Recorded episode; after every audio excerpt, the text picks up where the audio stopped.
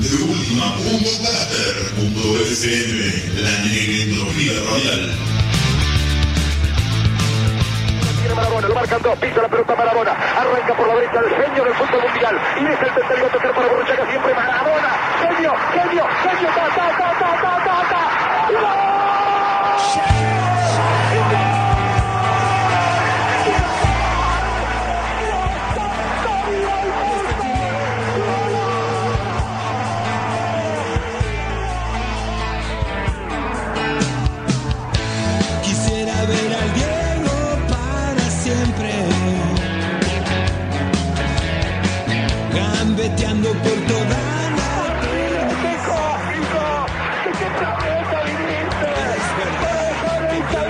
País ¡Para que el Es nuestra religión, nuestra identidad.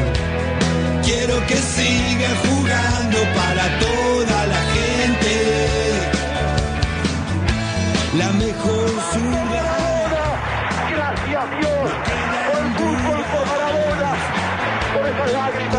por Argentina 2, Inglaterra 0. y en el fútbol que su juego nunca nada le dio miedo y a la Argentina sí que hizo feliz para el pueblo lo mejor Diego Armando Sí, sí, sí, sí, sí. Buenas noches a todos. ¿Cómo andan los que están del otro lado? La gente que se está conectando en deultima.caster.fm.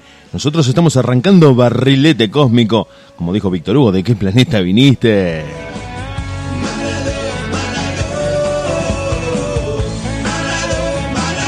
Lo vamos a hacer junto a Diego Draco y quien te habla en la operación y en la conducción, Diego Sepp, en esta noche de martes, con un montón de información que tiene que ver con el fútbol, con una entrevista y con todo lo que te traemos habitualmente de 8 a 10 en deultima.caster.fm.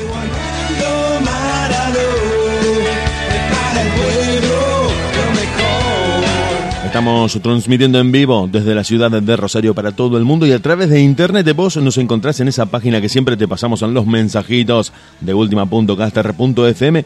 Lo encontrás, lo escribís, pones play y directamente nos escuchás. Y si nos estás escuchando, botanos, ponenos un pulgar arriba, una estrella, un me gusta, todo lo que encuentres, porque a nosotros eso nos ayuda un montón y nos sirve para seguir creciendo en este programa y en esta radio.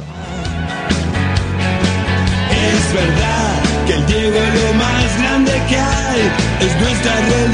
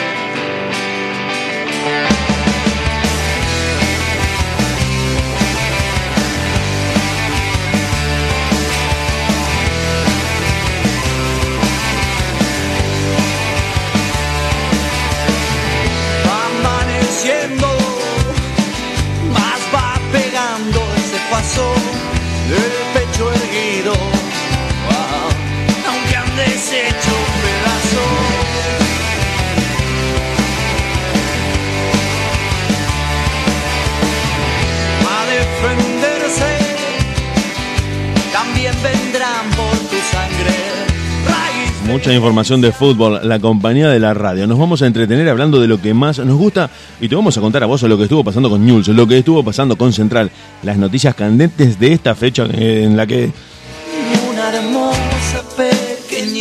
el Pollo Viñolo, en la que estuvo pasando de todo lo que tiene que ver con la pelota número 5 alrededor del mundo. Noticias muy espectaculares, de las que vamos a estar hablando un poco de mm, anécdotas, curiosidades, el momento retro y una entrevista en la mitad del programa. Principalmente para que vos que estás escuchando la radio, para vos que nos, estás escuchando justamente desde la ciudad de Rosario, desde ciudades aledañas y desde otros lugares del mundo, te puedas quedar con nosotros durante dos horas. Acá en este momento son las 8 de la noche, las 8 pm, las 20 horas en Argentina. Nos estás escuchando desde Uruguay, desde Chile, desde Brasil, desde Ecuador, desde Colombia, desde un montón de países a los que les agradecemos que se conecten con la radio. Nosotros inmensamente felices de saber que ustedes están del otro lado. Mucho fútbol, mucha data, muchas noticias y la compañía de la radio.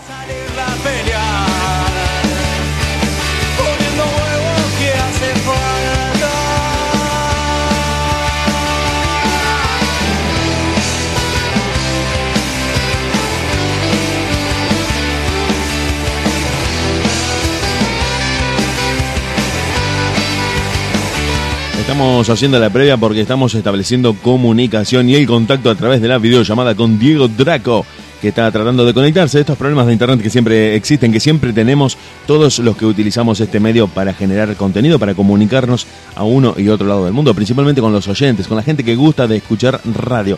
Te vamos a contar, bueno, la noticia del día de la que todo el mundo está comentando, de la que nadie puede quedarse afuera del mundo del fútbol, es la derrota que sufrió como local el Barcelona en el Camp Nou a manos del PSG, o deberíamos decir a manos de Kylian Mbappé. Eso te lo vamos a estar contando hoy, en esta noche de martes.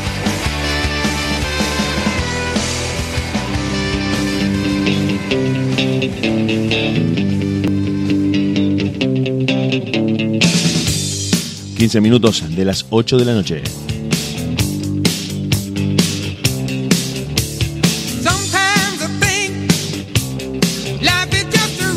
De última punto caster.fm, la banda de sonido de tu día.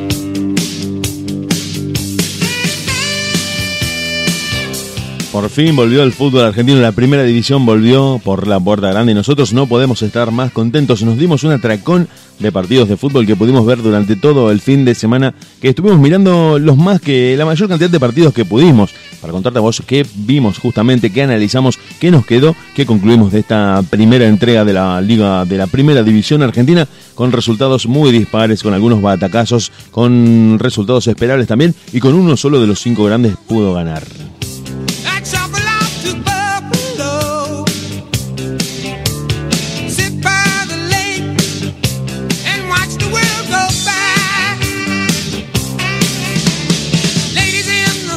Mientras te preparas algo calentito para tomar, mientras te preparas un mate, un café una bebida blanca, algo espirituoso para refrescarte, dependiendo. Nosotros estamos en este, en este momento en verano, en la ciudad de Rosario y en Argentina. Ustedes posiblemente nos están escuchando en, eh, en invierno, si están del otro lado del mundo, pero nosotros en este momento con una temperatura más que agradable en esta parte del mundo, te la vamos a decir en grados Celsius. Mucha gente usa eh, la denominación Fahrenheit, pero nosotros acá nos manejamos con la tabla de Celsius. 23.1 la temperatura, 23 grados, una décima en la ciudad de Rosario en un verano bastante variopinto, con temperaturas muy extremas, con algunas lluvias y con momentos como este más cercanos a la primavera, un poco más calmos, un poco más templados, un poco más agradables.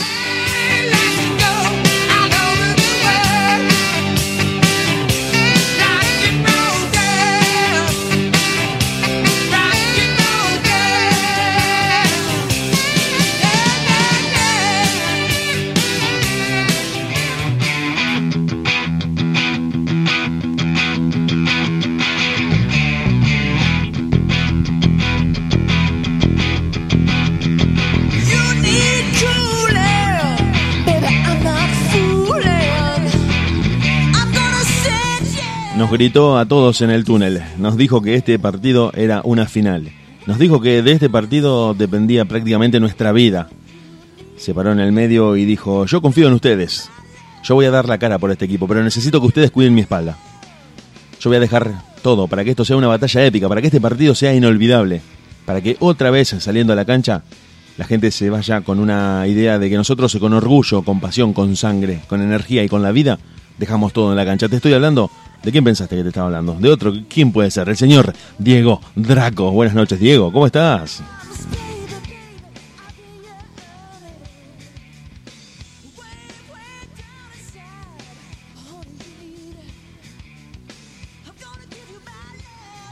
Me parece que Diego Draco no tiene micrófono. Dieguito, me parece que tenés el micrófono desactivado. Vamos a poner un poquito de música a ver si lo ajustamos y volvemos.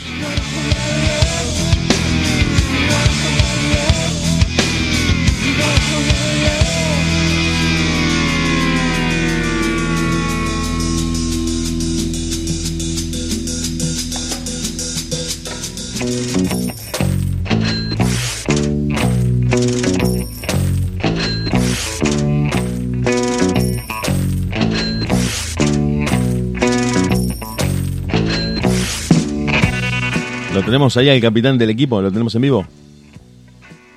No, no te escucho. No sé si vos tenés el micrófono en silencio o tenés eh, algún, algún sonido no habilitado. Pero vamos a probar, vamos a probar a ver qué, qué problema puede estar surgiendo. Nosotros estamos eh, viéndote, estamos escuchándote. Bueno, no te estamos escuchando, pero estamos eh, eh, completamente a pleno, con todo funcionando a máxima potencia. Pero no escuchamos al señor Diego Draco, al que estamos viendo por llamada desgraciadamente y estamos empezando este programa en el que vamos a estar con vos y con todos ustedes, Dieguito. Si querés creamos otra sala y volvemos a empezar esta noche de martes en Barrilete Cósmico. Nos tomamos unos minutitos, te dejamos escuchando música a vos y volvemos, reiniciamos todo, reiniciamos todo, pero vos, vos no te vayas porque nosotros nos quedamos hasta las 22 en deultima.caster.fm, la negentropía radial, más ruido en el océano de datos. Get back.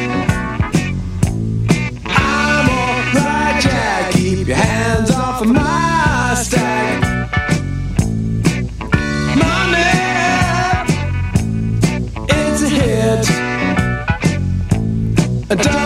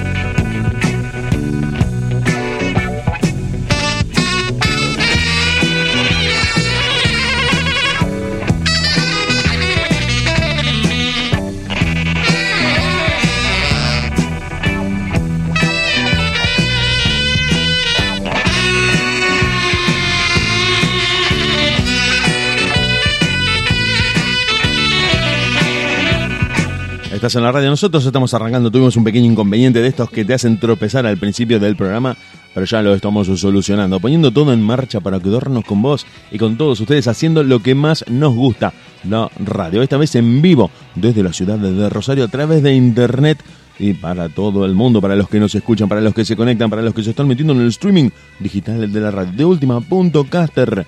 .fm el soundtrack del caos. No te vayas, nosotros ya volvemos para estar con vos y con todos ustedes contándote todo lo que estuvo pasando en materia futbolística, principalmente con eh, la fecha de la primera división del fútbol argentino, con lo que pasó en Europa, la noticia del día. Diego Draco, ¿me estás escuchando? Lo tengo Diego Draco, y a ver si, si lo estoy escuchando. No, no te estoy escuchando, Diego. Te, te veo, pero no te escucho. No sé si vos me escuchás a mí. No sé si querés conectar nuevamente tu, tu micrófono, si querés fijarte si está encendido. Relax, relax, Johnny, relax. Everything's gonna be alright. No te, no te sulfures que nos están escuchando. La gente está muy contenta de estar con nosotros y nosotros estamos muy contentos de estar con ustedes. Así que no te vayas, que vamos a intentar por Skype, si te parece. Vamos a intentar por Skype para ver si podemos hacer andar eh, la transmisión. ¿Qué te parece, Dieguito? Intentamos por Skype en lugar de Facebook Messenger Rooms. Ustedes se quedan escuchando música. ¿Te parece si escuchamos algo más, eh, más rock nacional, más argento en tu idioma? Quédate, quédate, quédate que nosotros ya volvemos. El humano llegue tarde al sistema, ya estaba enchufado, así funcionando. Siempre que haya reunión, será mi opinión la que en la familia me salte algún bardo.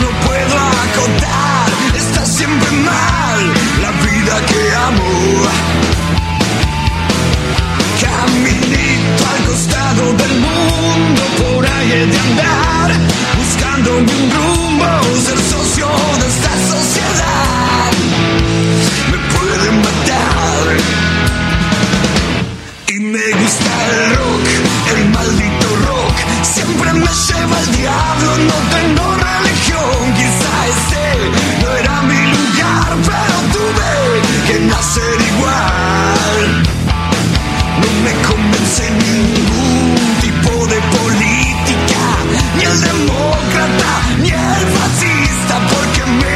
tocó ser así, ni siquiera anarquista.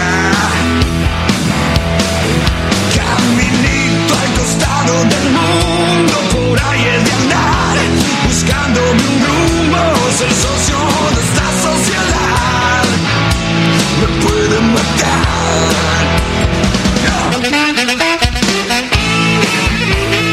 2025, 8 y media casi de la noche de este martes raro de feriado del segundo día de los festejos del carnaval en la ciudad de Rosario, en la República Argentina, un feriado largo, cuatro días que la gente se pudo tomar para descansar, para visitar a la familia, para aprovechar eh, y trasladarse hacia alguna ciudad en la que pueda haber un poco de qué estaba pasando con las celebraciones del carnaval, siempre guardando la distancia correspondiente, respetando los protocolos y cuidándose muchísimo, que es lo que te pedimos desde acá, desde la radio, cada vez que estamos en vivo, cuídate, mantén la distancia, quédate en tu casa si es, eh, si es lo que tenés que hacer, si es estrictamente necesario, solamente salí y principalmente estate atento a todas las notificaciones en, materia sanitaria que tienen que ver con la pandemia de COVID-19. Nosotros seguimos en deultima.caster.fm metiéndole un poco de mano a la consola, a la computadora y al celular para ver si podemos conectarnos con Diego Draco, al que lo tenemos del otro lado, lo vemos, lo vemos pero no lo escuchamos y con él queremos compartir toda la información que tiene que ver con el fútbol, con lo que estuvo pasando en esta primera división argentina en Europa y en general con las curiosidades, las anécdotas y el amor indiscriminado que tenemos por el fútbol. me puede matar.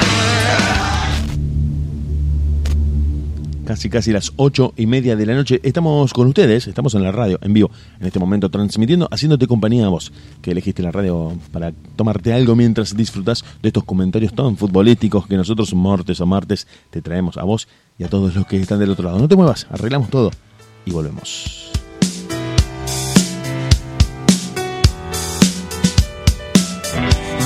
Nunca nadie te pudo fundar, sos rebelde y natural. En la raíz de tu vientre nos das una oportunidad.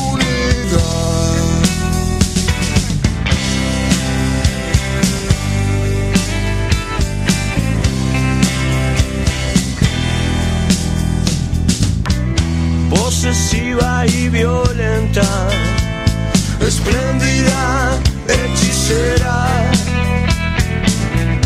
suministradora de éxtasis, todo te cuesta más. Crecimos en tus calles generosas, viéndote crecer.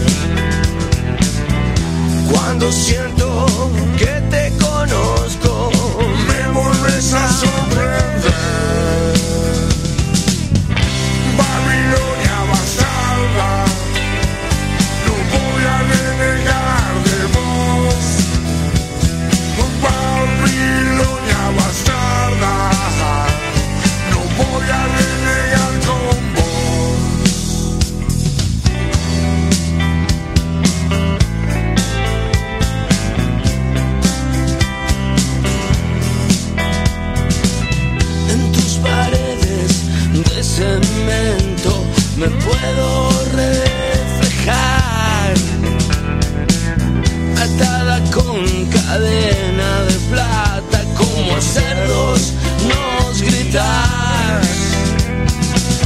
Con la mandíbula rota y el pecho desvalijado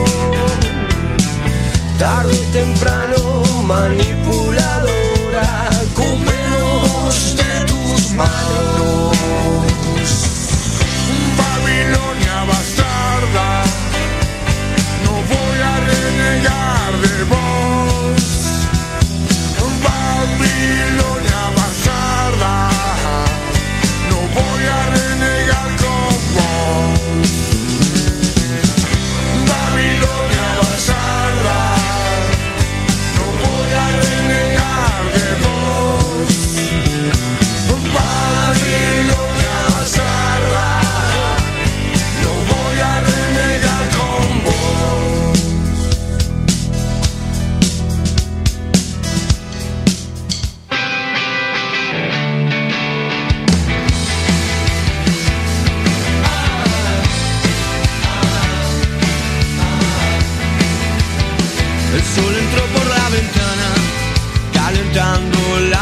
y entiendo que no puedo ver mirando para adentro como una puerta que no cierra estoy abierto a sentir el calor me dejo atravesar al fin el fuego siempre estuvo ahí Vamos a ver ahora si lo tenemos a Diego Draco. Me parece que ahí lo tengo a Diego Draco y lo escucho, porque recién se, tuvo, se estuvo frustrando las manos. ¿Qué tal, Dieguito? Buenas noches, ¿me Eh, escuchás? pero ahora te escucho como si estuvieras sentado acá al lado. Por suerte no lo estás, pero te escucho como si te estuviera muy, muy cerca. Buenas noches, buenas noches. Ahora sí, formalmente. Buenas noches, Diego. Buenas noches, Diego. Eh, buenas noches a los oyentes. Y bueno, como te decía, preparados para una noche maravillosa, con una entrevista que es muy especial para mí. Y bueno, con toda esta información de- del fútbol argentino y todo lo que es en general, obviamente. del fútbol mundial, todo lo que estuvo pasando. La gente no puede parar de hablar de lo que pasó hoy por fecha de Champions League. Estamos hablando de la victoria del Liverpool frente al Leipzig. No, señor, eso fue un trámite en el que Salah y Mané se encargaron de que el equipo del Anfield Stadium se llevara los tres puntos de Hungría, porque jugaron en Hungría. El Leipzig es un equipo alemán. Te contamos a vos, si te enganchaste recién, el Leipzig es un equipo alemán, pero por el confinamiento, por las restricciones que tienen que ver con el COVID-19, no se pudo jugar en Alemania. Recordás que la semana pasada no dejaron ingresar Sí. a Liverpool a, a Alemania. Finalmente el partido se jugó en Budapest en cancha neutral donde el Leipzig hizo de local a puertas cerradas para respetar el confinamiento y finalmente el Liverpool con goles de Salah y de Mané derrotó y venció finalmente al eh, equipo alemán. Pero de lo que está hablando todo el mundo, de lo que fue la noticia del día, y creo que va a ser la comidilla de toda la semana de los principales programas periodísticos, y que coincidió con esta edición de Barrilete Cósmico de martes, fue la derrota, derrota goleada, humillación, podríamos decir todo eso del Barcelona como local del Paris Saint-Germain, que con tres goles de Kylian Mbappé y una actuación sobresaliente de nuestro verdugo en el Mundial de Rusia 2018 derrotó 4 a 1 al equipo culé en el Camp Nou. La verdad que fue un partido duro, la verdad estaba muy desconocido el Barcelona. Eh, no fue una buena versión. Y vos sabés lo que me dio a notar, Diego. No sé si a vos te parece lo mismo, pero como que yo noto como que los jugadores del Barcelona eh, no sienten mucho el estilo de juego de Ronald Koeman. Coincido, coincido plenamente. Me parece que estaban más acostumbrados a otra forma de, de moverse en la cancha, a otra forma de pararse y el estilo de Kuman y lo que propone el técnico puede ser bueno, puede ser eh, lo que estaba pensando Kuman para su equipo, pero que no llegó a los jugadores. No lo terminaron de entender el concepto. Yo creo eso también. Coincido con esa, con esa apreciación que haces vos. Me parece que no entendieron lo que Kuman Sí. quería para el Barcelona. Aparte un técnico de mucha historia en el Barcelona, eh, lo que por momentos el Barcelona me pareció un poquito, no sé si a vos te pareció lo mismo, pero viste que Koeman siempre eh, trae un poquito al presente el estilo de juego de la naranja mecánica, Claro, pero claro, sí, se ve que los jugadores actuales no saben asimilarlo o les falta ver un poco más de videos de, de ese terrible selección.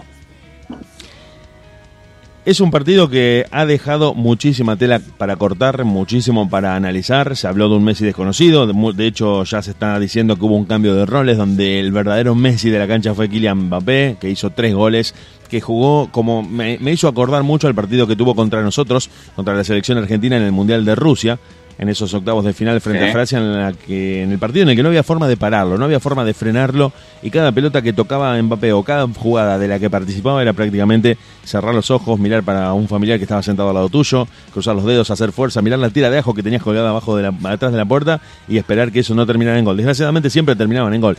Y fue lo que pasó hoy frente al Barcelona por parte del PSG, un Mbappé absolutamente intratable, ayudado también, ayudado por una defensa ¿cómo te diría? Desconocida pa- para el Barcelona, más, más de un equipo Endeble. de segunda línea, una, una defensa muy, muy desorganizada, que le dio muchos espacios para tocar adentro del área y que, como decís vos, eh, si bien no han entendido el concepto de Kuman, yo te agregaría que esto puede empezar a, a tomar la forma del principio del fin. Podría empezar a terminarse el ciclo de, de- de este Barcelona que conocimos y esto podría empezar también a desatar eh, el éxodo de muchos jugadores. Yo creo que Messi va a ser el primero que se va a querer ir, porque él, él lo había anticipado, lo había dicho hace mucho tiempo, cuando fue todo este escándalo, toda esta comidilla de que se iba, de que rescindía su contrato y de todo ese problema que tenía con su vínculo con el Barcelona.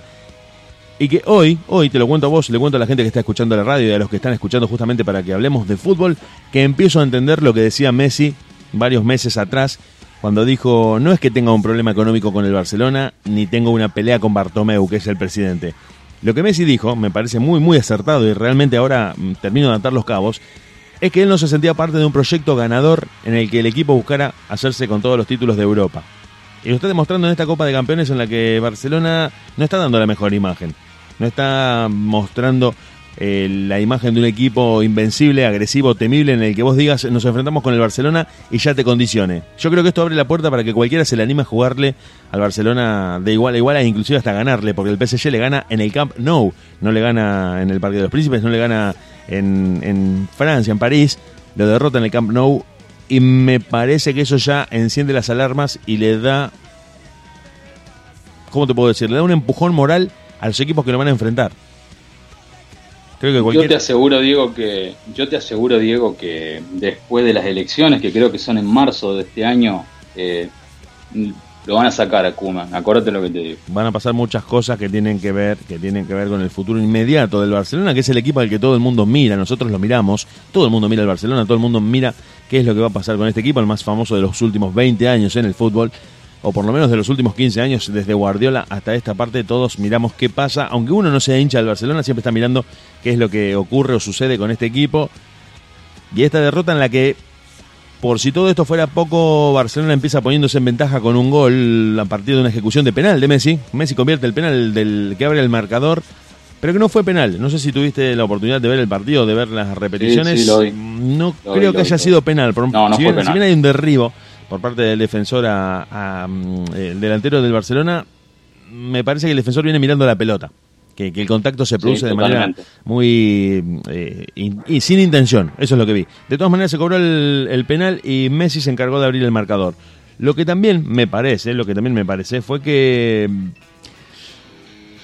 el Barcelona se encontró ganando el partido, pero no supo sostenerlo. E inmediatamente, muy muy pocos minutos después, vino el empate y después un- una especie de monólogo del PSG, donde directamente se encargaron, donde directamente se encargaron de poner las cosas en orden en su lugar y de aprovechar principalmente los espacios de un PSG que no iba a contar, que ya no contó directamente desde entrada con Neymar. Estaba condicionado porque faltaba su ídolo. Muchos decían que al no tener a Di María, al no tener a Neymar, iban a ser condicionantes para que el partido resultara difícil y ya están los memes diciendo que por suerte no lo tenía Neymar porque si no la cosa hubiese sido mucho peor. Uf, peor que contra el Bayern Múnich. Yo creo que sí, yo creo que sí, están al borde de un papelón. El 10 de marzo, el miércoles 10 de marzo, te vamos contando a vos que estás escuchando la radio, le contamos a Diego Draco, lo repasamos nosotros y lo ponemos en noticia de toda la gente que está escuchando la radio el miércoles 10 de marzo, 17 horas de Argentina. Tenelo en cuenta para el horario de tu localidad o de tu país. PSG va a estar recibiendo al Barcelona por la vuelta de estos octavos de final de Copa de Campeones, la, la vieja Copa de Campeones, hoy Champions League, que se está disputando en este momento. Eh, te repasamos algunos partidos de los más importantes. Atlético de Madrid y el Chelsea todavía no empezaron su llave, pero se van a estar enfrentando el Porto contra los Juventus. Mañana, mañana juega el Porto Partidazo. contra los Juventus en un partido que vamos a estar siguiendo y mirando. El Sevilla contra el Borussia Dortmund, el eh, Borussia Mönchengladbach contra el Manchester City, la Lazio contra el Bayern de Múnich, el Leipzig contra Liverpool, que ya tuvo su primer capítulo en el que el Liverpool con goles de Mohamed Salah y Mané se impuso 2 a 0 y el partido entre Atalanta y Real Madrid. El del Barcelona y el PSG te lo contamos acá. Derrota catastrófica del equipo de Messi que junto a las elecciones, junto a esta crisis futbolística, junto a esta, como dijo Diego Draco, esta idea de Kuman que no termina de llegar a los jugadores, me parece que está todo incubando para desatar una catástrofe, para desatar eh, un, cataclismo en el Barcelona en el que se van a ir muchos jugadores, en el que va a haber que refundar el club, en el que van a tener que empezar de cero, hacer un reseteo generalizado. Y creo que el primero que va a dar el portazo, una vez que se venza su contrato, no es otro que el mejor jugador de todos los tiempos. Yo, yo creo que Messi, apenas se termine su contrato, no se sienta a renegociar. No se sienta a renegociar. Creo que creo que lo mejor que le puede pasar a Messi es irse del Barcelona por un tiempo. Creo que perdió el hambre de, de gloria, me parece, en el Barcelona. Necesita otro equipo donde renueve su, sus ganas de ganar otros títulos en otro equipo. Yo siento que si tuviéramos que, que analizar inmediatamente esto, yo pienso que la relación entre Barcelona y Messi está muy desgastada. Se publicaron los números de su contrato, hubo este entredicho con Bartomeu sobre finales del año pasado.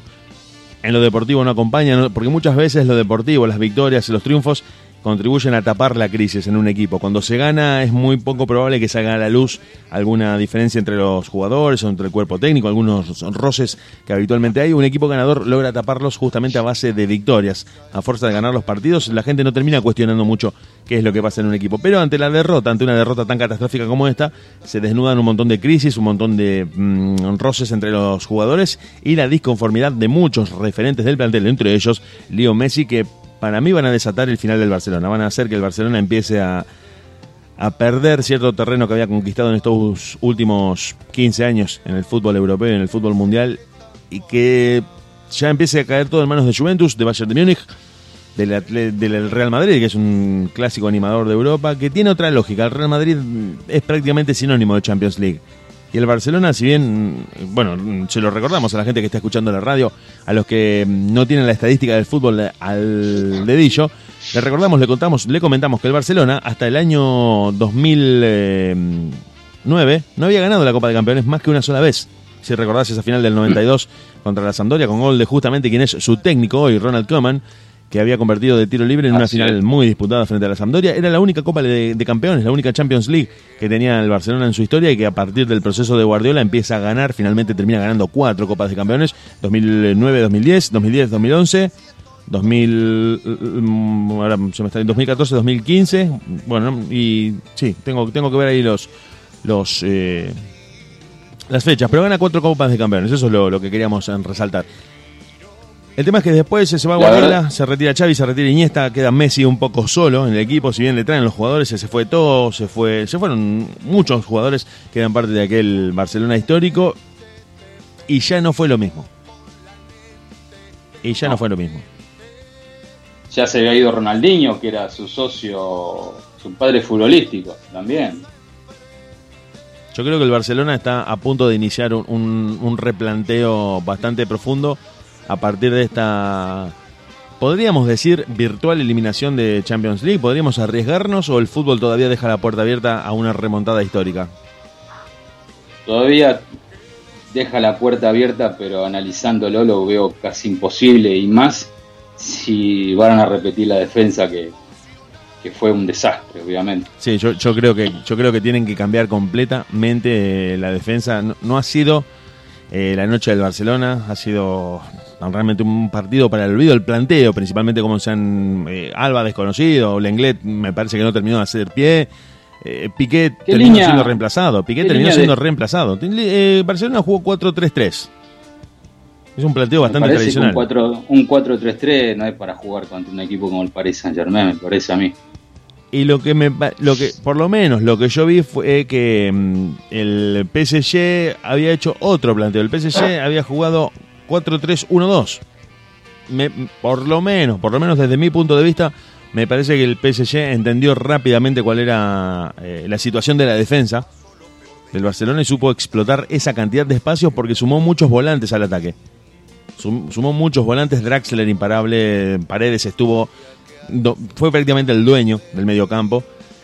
Y creo que eh, el adelantar la última línea, los defensores jugando ca- casi sobre la línea del medio, presionando muy, muy arriba al Barcelona, no dejaron que nunca hicieran pie eh, Messi y compañía. Y bueno, Griezmann desconocido, terminó siendo reemplazado. Realmente, hasta ni siquiera Messi se salvó. Hizo el gol, pero fue, ¿cómo te puedo decir? Para mí, una cuarta parte de lo que puede dar en la cancha Leo Messi. Vos sabés una cosa, digo, que estos partidos yo me quedo tranquilo mirando, para mí, un jugador que para mí se va a tener ganado su, su viaje al Mundial, que es Paredes. La verdad que En este nivel sí. impresionante como jugó En, ese en este nivel sí, en No, este nivel tenemos un número 5 garantizado. Pienso exactamente lo mismo, es un jugador, Sí. bueno, no puedo opinar con parcialidad sobre Paredes porque siempre me gustó cómo juega y, y para mí es un titular indiscutido en la selección de, de Scaloni, si es que Scaloni va a ser todavía el técnico. Pero hoy demostró que está para grandes partidos, está para grandes torneos, está para grandes compromisos. En este nivel yo, yo quiero a Paredes en mi equipo. En este nivel lo quiero como 5 Yo de la selección. Realmente es la Yo mejor también. versión que vimos de Paredes. Pero bueno, eso Yo es- también, el, Diego. tema, el tema mundial de Qatar es otro que vamos a tocar en uno de estos eh, barriletes cósmicos de los próximos martes. Lo tenemos ahí, se viene la fecha de eliminatorias, se viene la fecha de eliminatorias que va a estar eh, disputándose muy cerca de la revancha entre París Saint Germain y Barcelona. Vamos a estar atentos también a eso porque se vienen las eliminatorias para el Mundial de Qatar. Atentos, atentos, atentos. Nosotros estamos eh, haciendo el programa de radio, estamos haciendo barrilete cósmico para vos, para todos ustedes, junto a Diego Draco, junto a todos los que están del otro lado y vamos a escuchar un poco de música, porque Diego Draco también vino, se vino con el mate, se vino con mucha data de fútbol, te vamos a estar contando lo que pasó con Central, lo que pasó con News, vamos a estar con una entrevista a Julio Alberto Zamora, ex jugador de River, de News de Cruz Azul, de la selección nacional, campeón con muchos equipos, que nos va a estar contando un montón de cosas que le vamos a preguntar principalmente de fútbol. Y lo vamos a tener acá en vivo con vos y con todos los que están escuchando la radio. Donde última.caster.fm nos vamos a escuchar eh, algo de música. A Diego Draco le gustan mucho redonditos de ricote y preparamos una canción que es de su agrado, como dicen habitualmente los que te venden algo y los que te preparan un pedido. Pedido por ustedes y pedido por Diego Draco. Patricio Rey y sus redonditos de ricote. A ver si la conoce Diego Draco.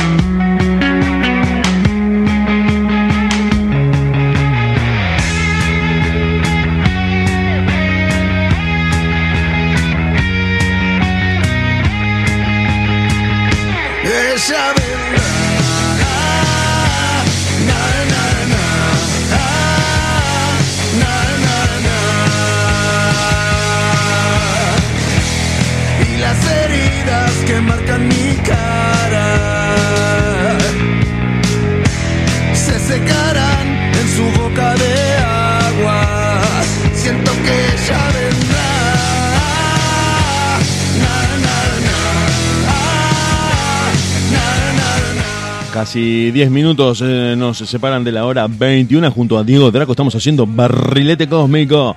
¿De qué planeta viniste? Con toda la información de fútbol, con todo lo que nos gusta tratar en este programa, para hacerte compañía a vos, para que vos que estás escuchando la radio te quedes con nosotros hasta la hora 22. Toda la información de Central.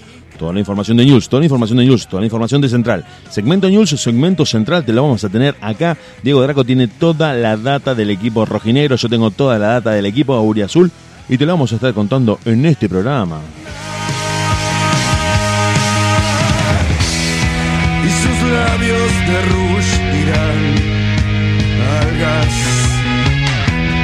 algas y vientos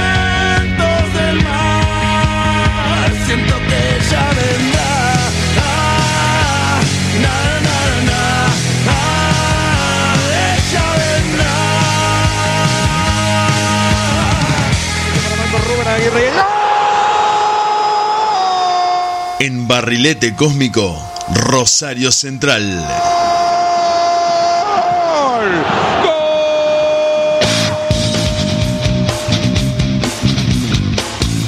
La información que tiene que ver con el equipo de Arroyito nos actualiza con el triunfo que Rosario Central obtuvo frente a Argentinos Juniors en la jornada de ayer en un encuentro disputado en su estadio como local donde venció 2 a 1 al equipo de Argentinos Juniors a Buenos Aires con Marco Rubén mirando el partido desde la platea que porque no fue parte del, no concentró, ni siquiera estuvo en el banco de suplentes del equipo dirigido por el Kili González y donde más que el partido, más que este resultado auspicioso con tres puntos para el equipo de Rosario Central, la noticia sobresaliente, la que trascendió, la que hizo que este partido cobrara notoriedad por encima de lo deportivo, fue el entredicho entre Emiliano Vecchio y el eh, referí Andrés Merlos, en el que, según Merlos y según Vecchio, con declaraciones cruzadas, lo único que se escuchó fue la frase así textual como te la voy a estar diciendo, tengo 30 palos verdes, según lo que le dijo Vecchio, cuando Fatura Brown trataba de tranquilizarlo en un entredicho que tenía con el árbitro el capitán de Central y en el que cruzaron declaraciones, palabras y alguna que otra agresión verbal que había motivado la amonestación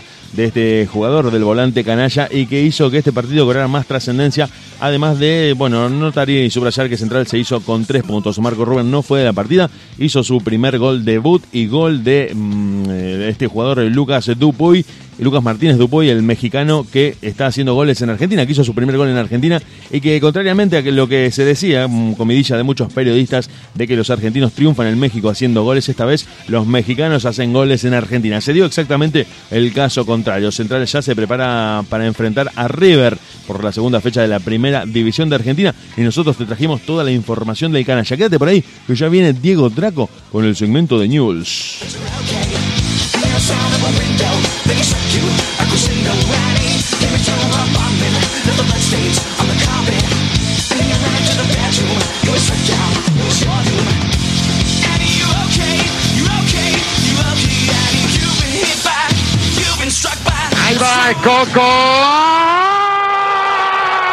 En Barrilete Cósmico, News Old Boys.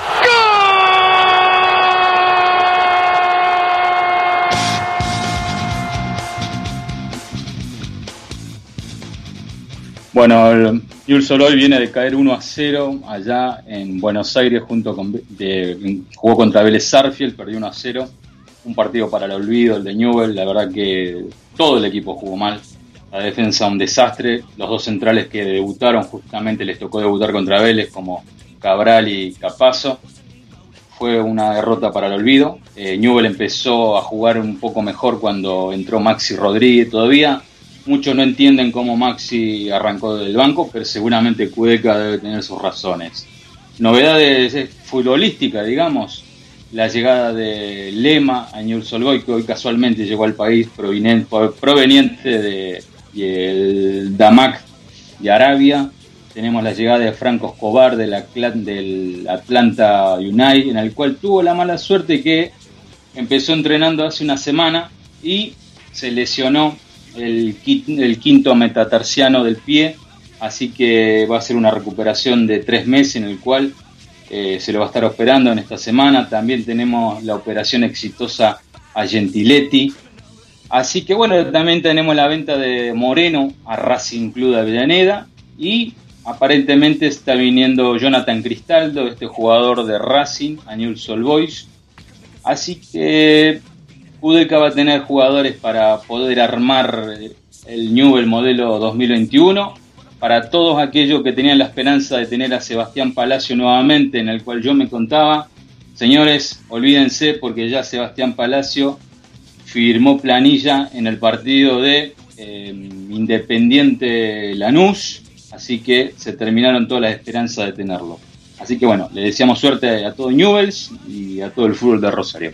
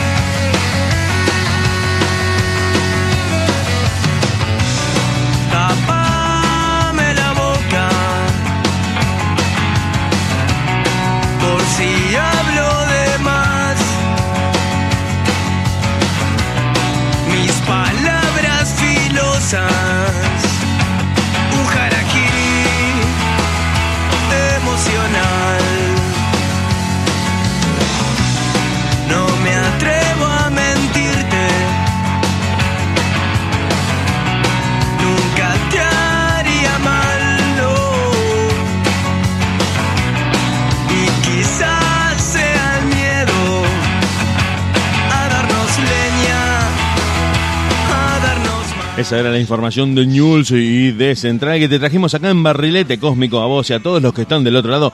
Dieguito, a ver si coincidís, te lo pregunto al aire, en general, no hablando ni de Central ni de News, sino hablando del fútbol en general. ¿Es verdad eso que dicen de que cuando ganás el triunfo no se analiza, solamente se analiza la derrota para ver qué hiciste mal, para ver qué tenés que corregir y que si ganaste está todo bien y se sigue? Depende qué eh, clase de futbolero sea. Yo analizo todo y te soy sincero, Dieguito, como hablábamos la otra vez, mi equipo puede perder, pero si perdió poniendo lo que tiene que poner y tuvo mala suerte, me voy satisfecho sabiendo que jugó bien dentro de todo. Pero si el equipo gana y sigue ganando, ¿es un equipo que no se analiza, que no se toca, que no se cuestiona? ¿O aún así hay que revisar, como hacía Bilardo, que aunque salía campeón del mundo estaba preocupado porque la defensa no estaba bien parada? No, hay que revisar a lo, a lo, a Bilardo. Mirá qué buena pregunta, Dieguito. Mirá, le podemos hacer esa pregunta a los oyentes y lo podríamos tocar el próximo martes.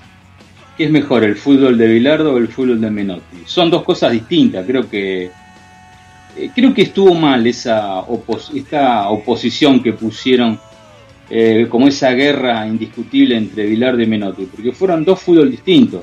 Yo personalmente me quedo más con el gusto de Bilardo, que es con el que yo más pude disfrutar.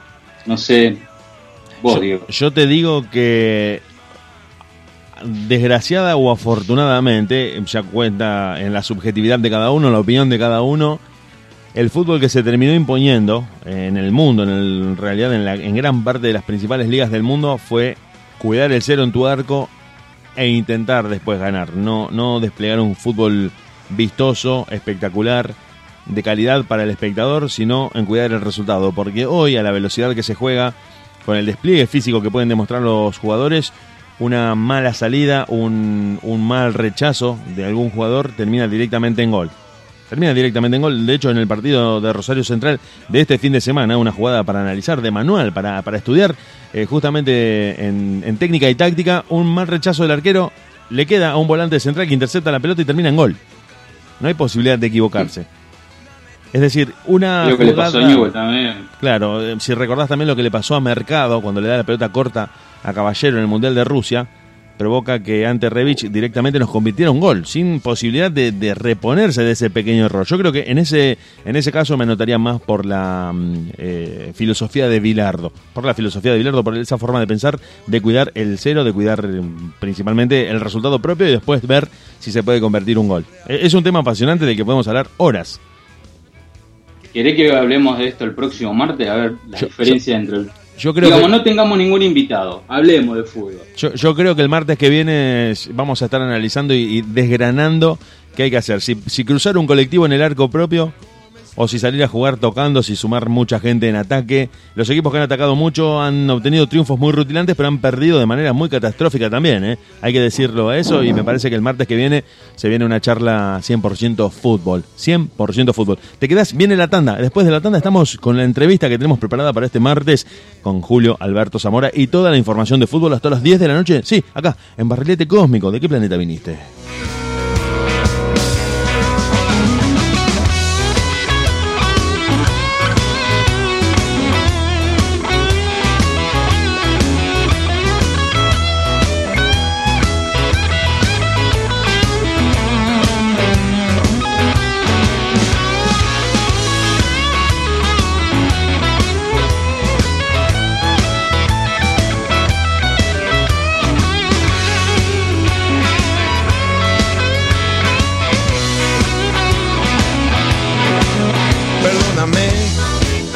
Si alguna vez fui descortés como una hormiga. Son las 21 horas. Rosario.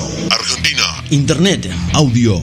Radio. De última.caster.fm. El soundtrack del caos.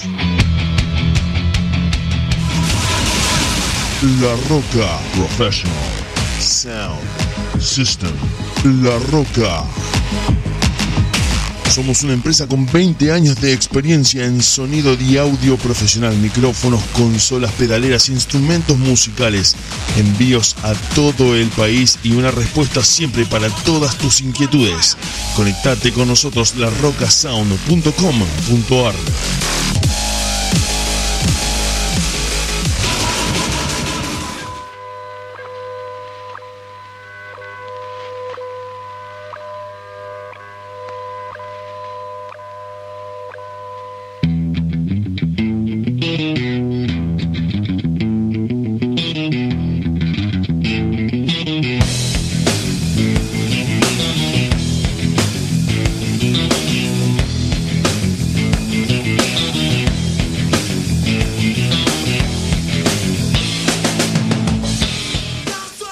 al aire. Si bien este programa es un programa alegre que intenta acompañarte, divertirte, hacerte compañía, siempre que pasa algo que tiene que ver con el mundo del fútbol y que no es principalmente una noticia de las más divertidas, de las más fáciles de dar, para nosotros eh, implica un, un cierto dolor, una tristeza. No éramos cercanos al jugador, no éramos relacionados a él, pero cada vez que pasa algo en el mundo del fútbol con un jugador tan querido, uno no puede menos que sentirse un poco triste, un poco apagado. Y es lo que pasó con eh, Leopoldo Jacinto Luque, uno de los héroes campeones del Mundial 78, que falleció a los 71 años luego de algunas complicaciones derivadas de haber contraído coronavirus. Mm, había tenido algunos episodios en el mientras tanto del trayecto de esta enfermedad y finalmente se produjo su deceso eh, hace muy poco tiempo y lo queríamos recordar, mencionarlo, no, no dejarlo como un hecho más de tantos que mm, están en la lógica de las noticias y que hacen que uno en esta vorágine de información, en esta dinámica en la que viaja a toda velocidad sin registrar mucho lo que pasa a su alrededor, se tenga que detener en este tipo de cosas. Así que me parece que a veces nos perdemos eso de detenernos y justamente lo queremos mencionar, queremos darle, como siempre te decimos, y brindarle nuestro muy, muy chiquitito homenaje, muy pequeño desde este programa, pero como hinchas del fútbol, como una generación de argentinos que creció viendo lo que habían hecho, los héroes del 78, los que le dan la primera Copa del Mundo a nuestro país, de los que Luque fue un artífice decisivo, convirtiendo goles, formando parte del equipo titular, uno de los grandes volantes que Argentina dio a lo largo de su historia, mm, creo que coincidiendo de parte de cualquier técnico y jugador de fútbol, que fue uno de los grandes jugadores de fútbol que formaron parte de esas selecciones, Leopoldo Jacinto Luque, después de haber contraído coronavirus, finalmente en la ciudad de Mendoza y como te digo, producto de esta afección eh, falleció hace muy poquito tiempo y les queríamos dar, le queríamos dar nuestro homenaje porque nos sentimos tocados por este tipo de noticias, nos, nos tocan de cerca, mm, sumado lo que había pasado con el Morro García, Dieguito, te lo participo también a vos, se lo quería contar a los oyentes, algunos por ahí no se enteraron si están en otros países, pero para nosotros argentinos eh, la muerte de Luque mm, y de esta manera, en el medio de esta pandemia, es, es un poco fuerte de- de tener que dar esta noticia. Aparte un jugador muy querido, eh, eh, campeón con, mal no me acuerdo, Diego, vos lo debes saber mejor que yo, me parece que fue campeón con Central o jugó en Central, una de las dos me parece. Eh, fue, fue jugador de central. sí. y jugó en River, Jugó en River también, sí, bueno, sí, eh, jugó en River, No, un, un histórico, bueno, que descanse en paz. Sí, sí, por eso te digo, desde acá le damos nuestro eh, homenaje, nuestro eh, pequeño homenaje, por ahí no, es, no es tanto lo que podemos decir desde acá, pero sí lo, lo homenajeamos y queríamos mencionarlo porque en estos días Leopoldo Jacinto Luque fallecía como consecuencia de las complicaciones derivadas del coronavirus y bueno, no queríamos quedarnos sin mencionarlo. Te quedas por ahí, nosotros ya venimos en Barrilete Cósmico hasta las 10 de la noche.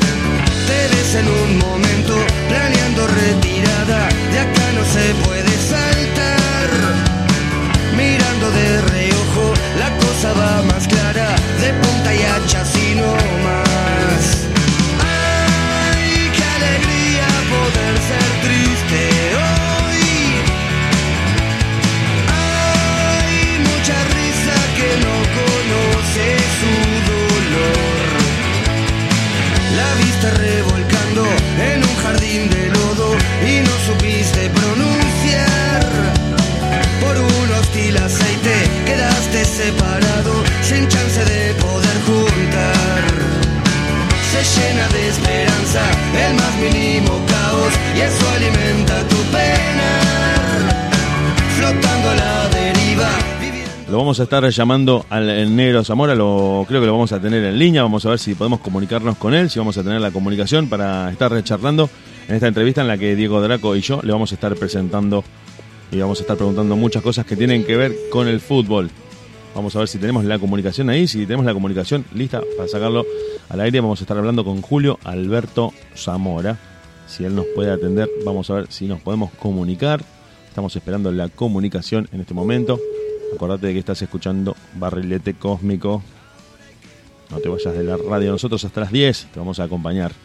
Si no nos podemos comunicar, lo vamos a intentar nuevamente. Ustedes quédense por ahí. Ni se les ocurra moverse de la radio, chiques. Bienvenido al buzón de voz claro.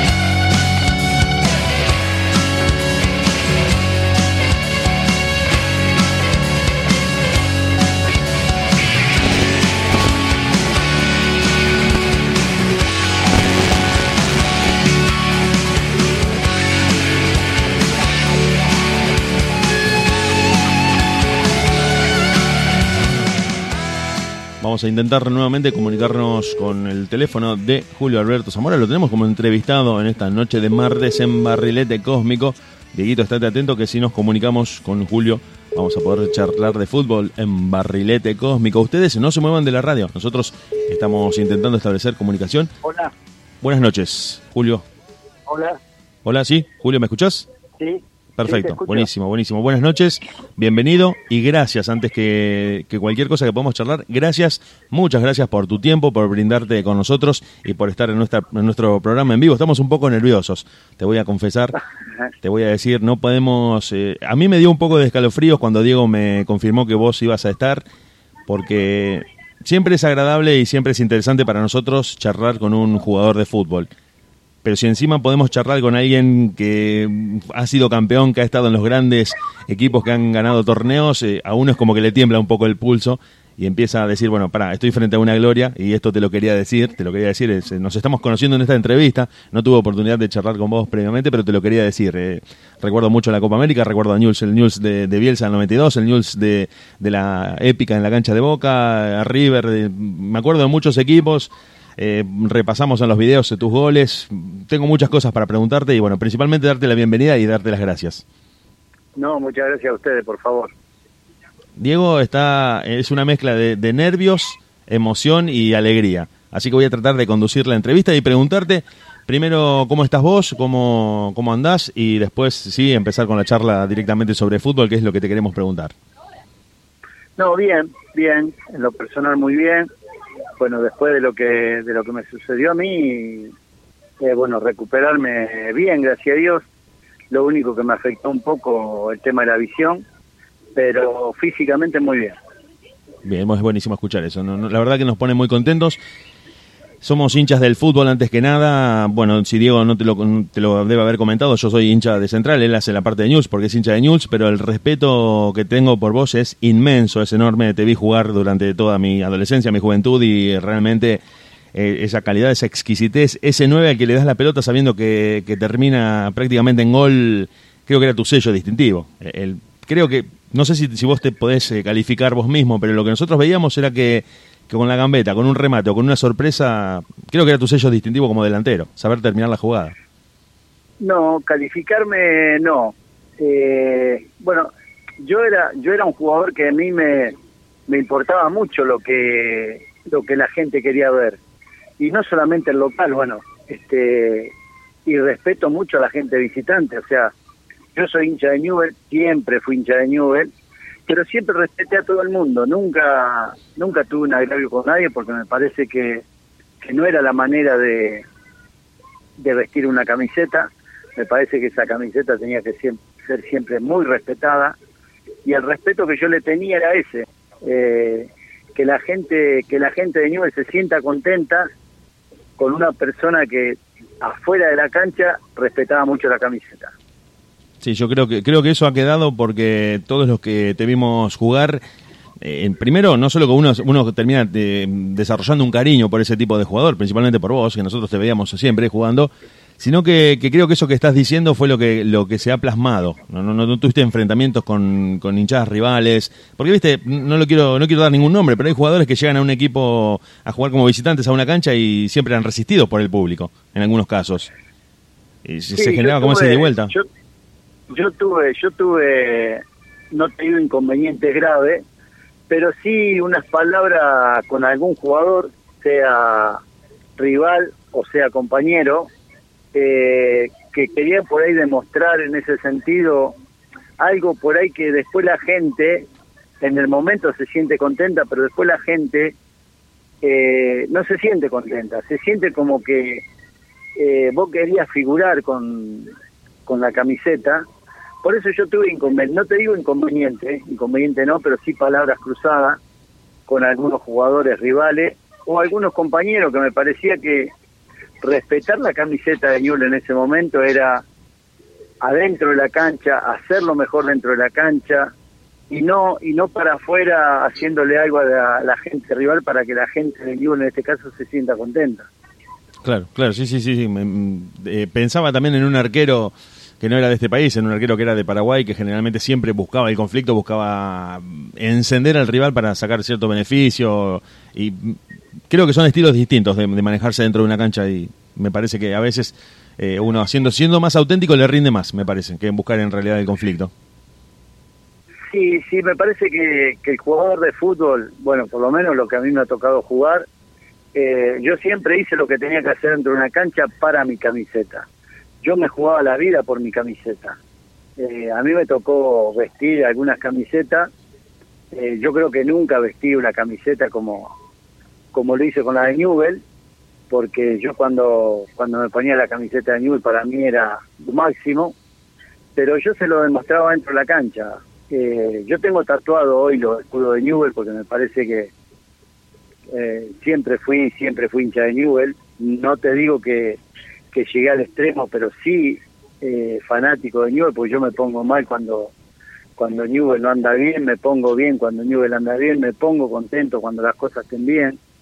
Eh, y bueno, y sigo y sigo de la misma manera. Yo tengo eh, mi compadre que es fanático de Central, el hermano el Negro Palma es fanático de Central, eh, Brulé que es fanático de Central, que es mi compadre. Tengo muchos hinchas de Central, amigos. Eh, mira, en, es- en este momento vamos a comer eh, eh, un pollo al disco con, con dos amigos que son fanáticos de Central, pero no pasa de ahí, o sea, eh, por ahí eh, no, nos decimos algo, pero nada más que eso, nada más que eso. Yo creo que el respeto que uno tiene sobre la gente es lo que te lleva a vos a que la gente te quiera. La verdad que hay gente de Newell que me llama, eh, que me pregunta cómo está, que se preocupa cómo estoy.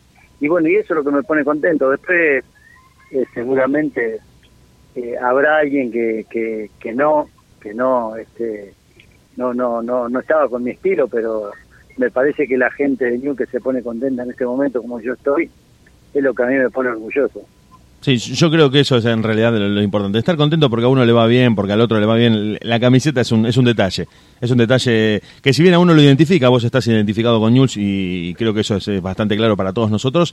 Pero, pero uno, uno siente mucho afecto por, por vos. Principalmente te lo digo yo, que soy hincha de Central y que te vi jugar durante toda mi vida. Y tengo una pregunta para hacerte que, a ver, eh, es una pregunta que nos da vuelta en la cabeza a todos los futboleros.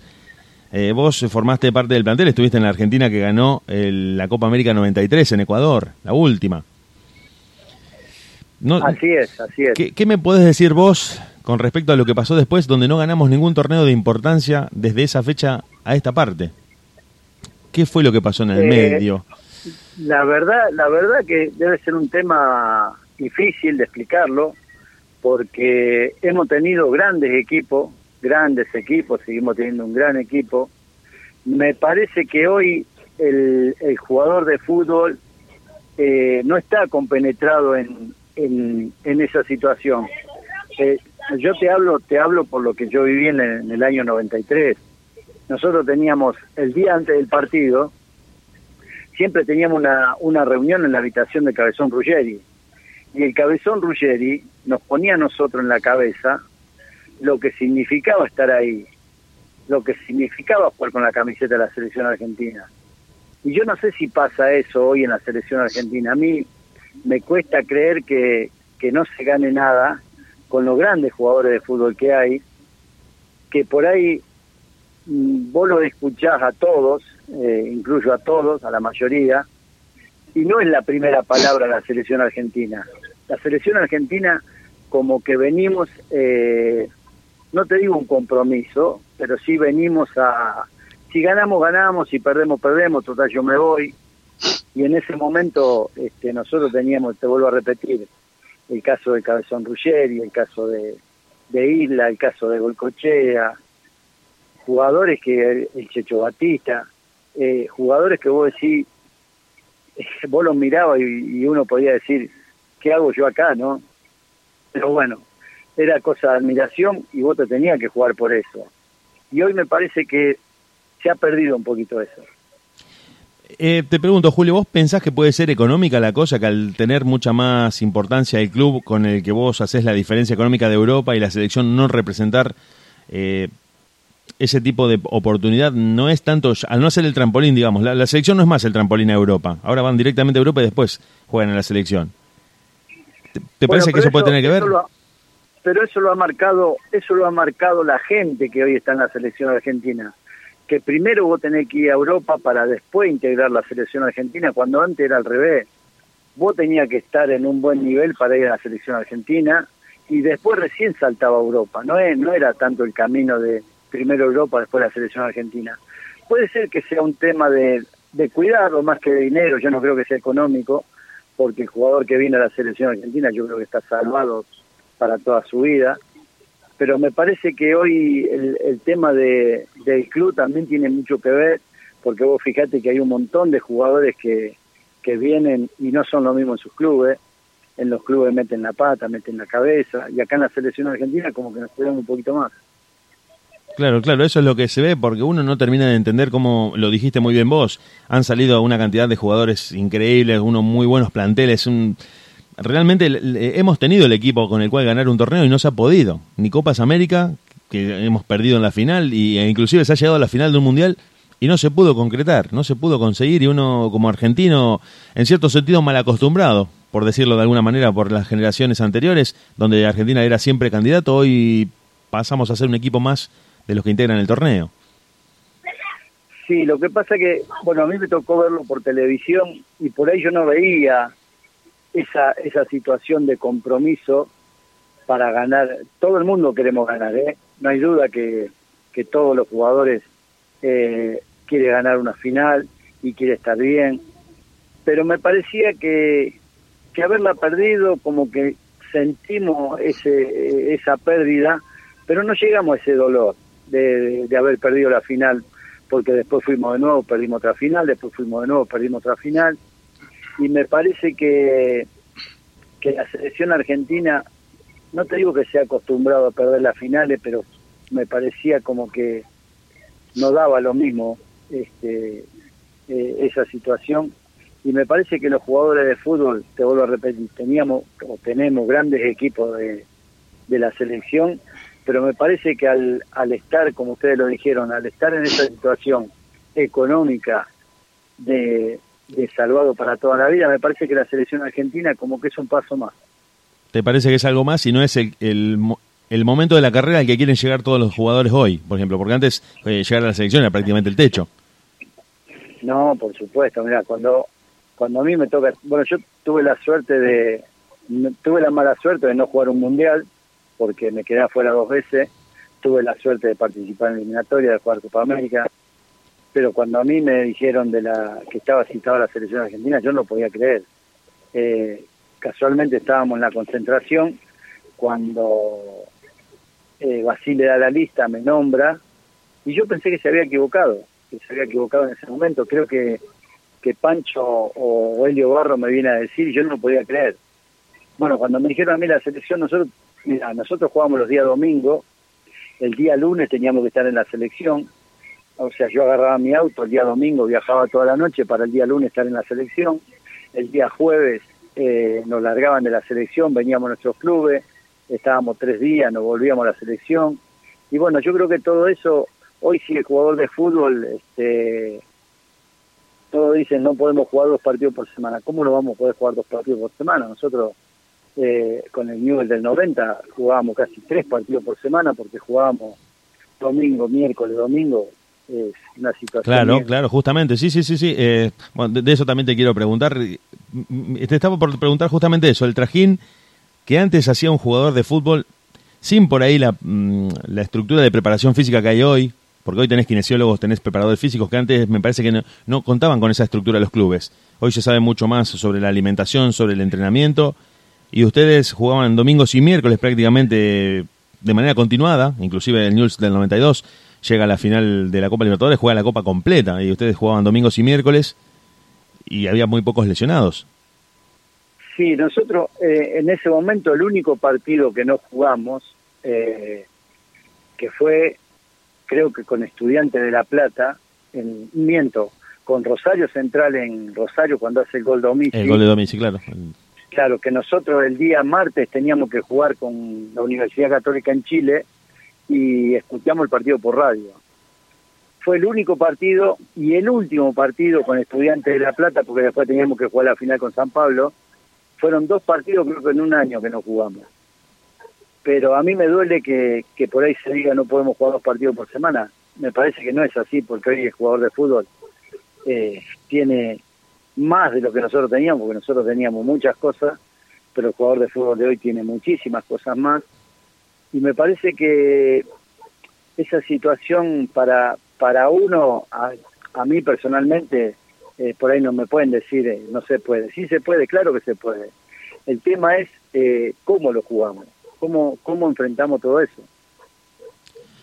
Eh, Julio, te, quiero hacer algunas preguntas más y no, no sacarte más tiempo porque sé que tenés que cumplir con otros compromisos, pero te quería preguntar dos cosas puntuales. Primero, eh, decirte que creo que lo sabes mejor que yo, cómo la gente te quiere en todos los clubes en los que jugaste, pero el recuerdo que dejaste en Cruz Azul, eh, yo creo que es muy fuerte todavía, la gente hoy te sigue recordando, te sigue hablando, te sigue escribiendo por YouTube. Eh, estuve buscando tus goles para hacer un video, desgraciadamente la, la calidad del video eh, no era la mejor porque eran videos tomados de la televisión, pero el amor que tiene la gente por vos en Cruz Azul, no, hasta a mí me emociona, no me imagino lo que te puede causar a vos.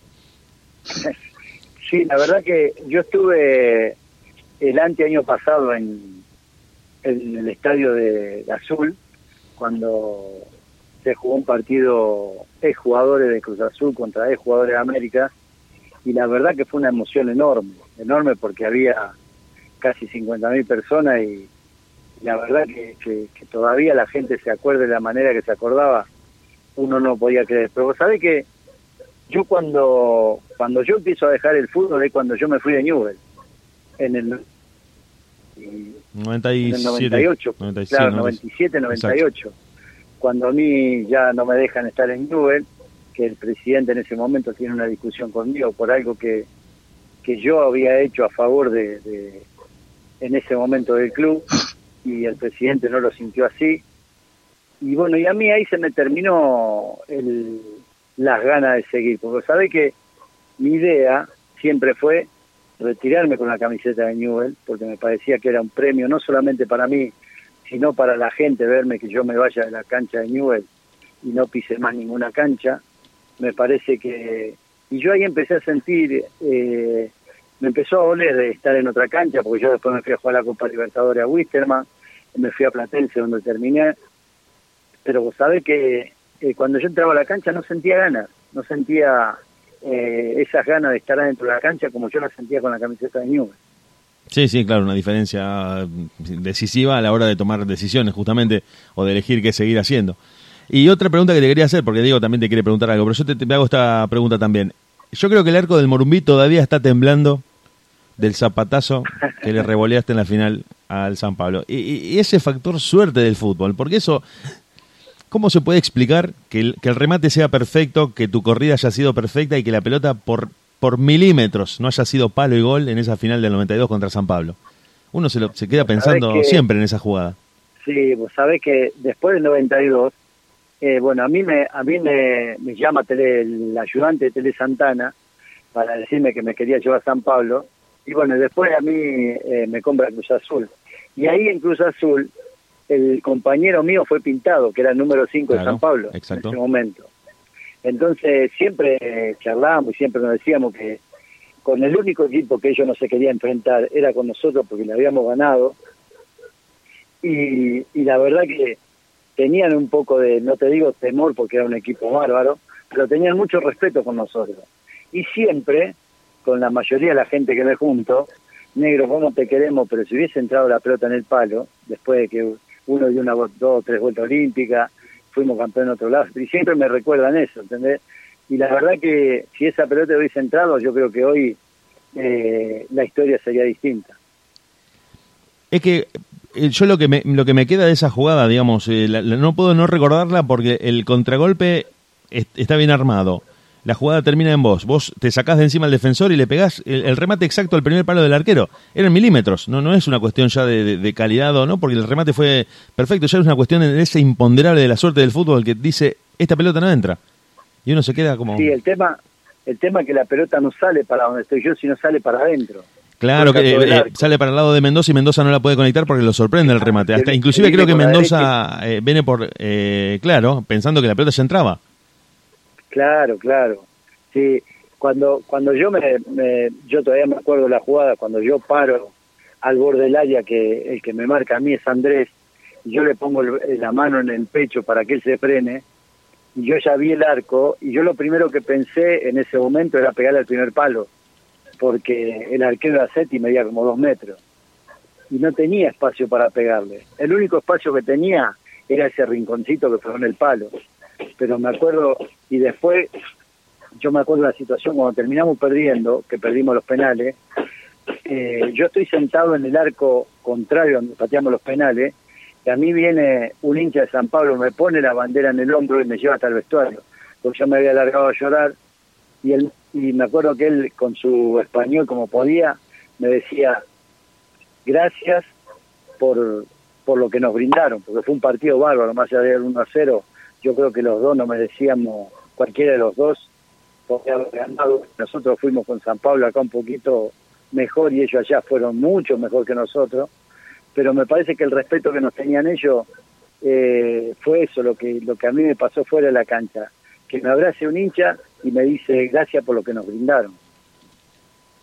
Sí, yo creo que sí. Yo creo que fueron dos partidos, como decís vos, durísimos, durísimos, eh, en el sentido de, de lo que le costó a cada uno de los equipos eh, ganar el partido. San Pablo le cuesta muchísimo eh, derrotarlos a ustedes, por eso terminan en la, en la fase de penales. Y creo que sí, que había un respeto mutuo, inclusive los brasileños. eh, yo creo que Seti te sufrió mucho esa noche, no solamente por la del palo, porque varios remates tuyos iban al primer palo de Seti o en algunos contragolpes y yo creo que hasta el mismo arquero decía, bueno, si la suerte me acompaña puedo salvar el equipo porque era prácticamente la victoria de contragolpe.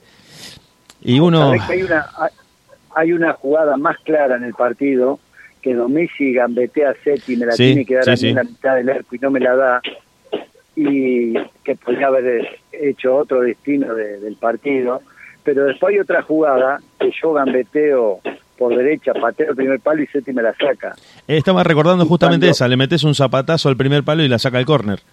Exacto. Y cuando a Seti le hacen una, un reportaje, me acuerdo, que le hacen a Cafú, le hacen a él, y él dice eh, el partido difícil que habían tenido con nosotros, porque después, bueno, después jugaron otra final con la Universidad Católica, terminaron ganando 5 a 1, fácil, pero él dice, la, Copa Libertadores más difícil que tuvimos fue la del 92 cuando tuvimos que enfrentar a Newell's.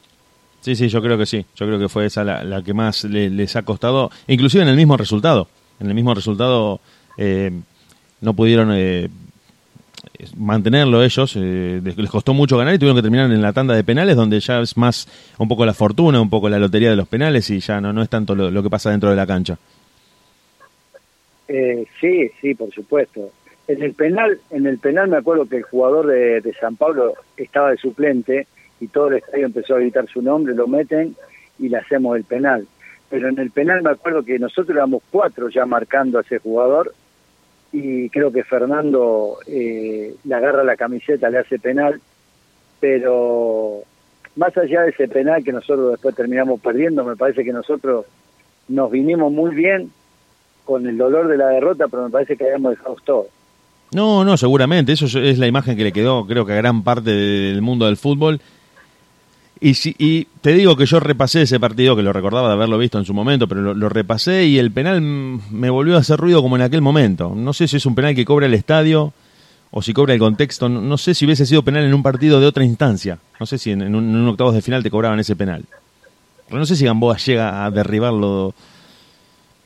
Pero vos sabés que eh, uno está, fue penal, la verdad sí, sí fue penal, este, que, se podía haber evitado, sin ninguna duda que se podía haber evitado, porque el jugador ya estaba de costado, ya le, está- le iba a costar mucho patear, pero me parece que fue penal, fue bien cobrado, me parece que San Pablo en ese momento fue, fue un justo eh, campeón porque jugó mejor que nosotros, pero me parece que si nosotros hubiésemos sido campeón, yo creo que también lo merecíamos por todo lo que habíamos hecho en el año.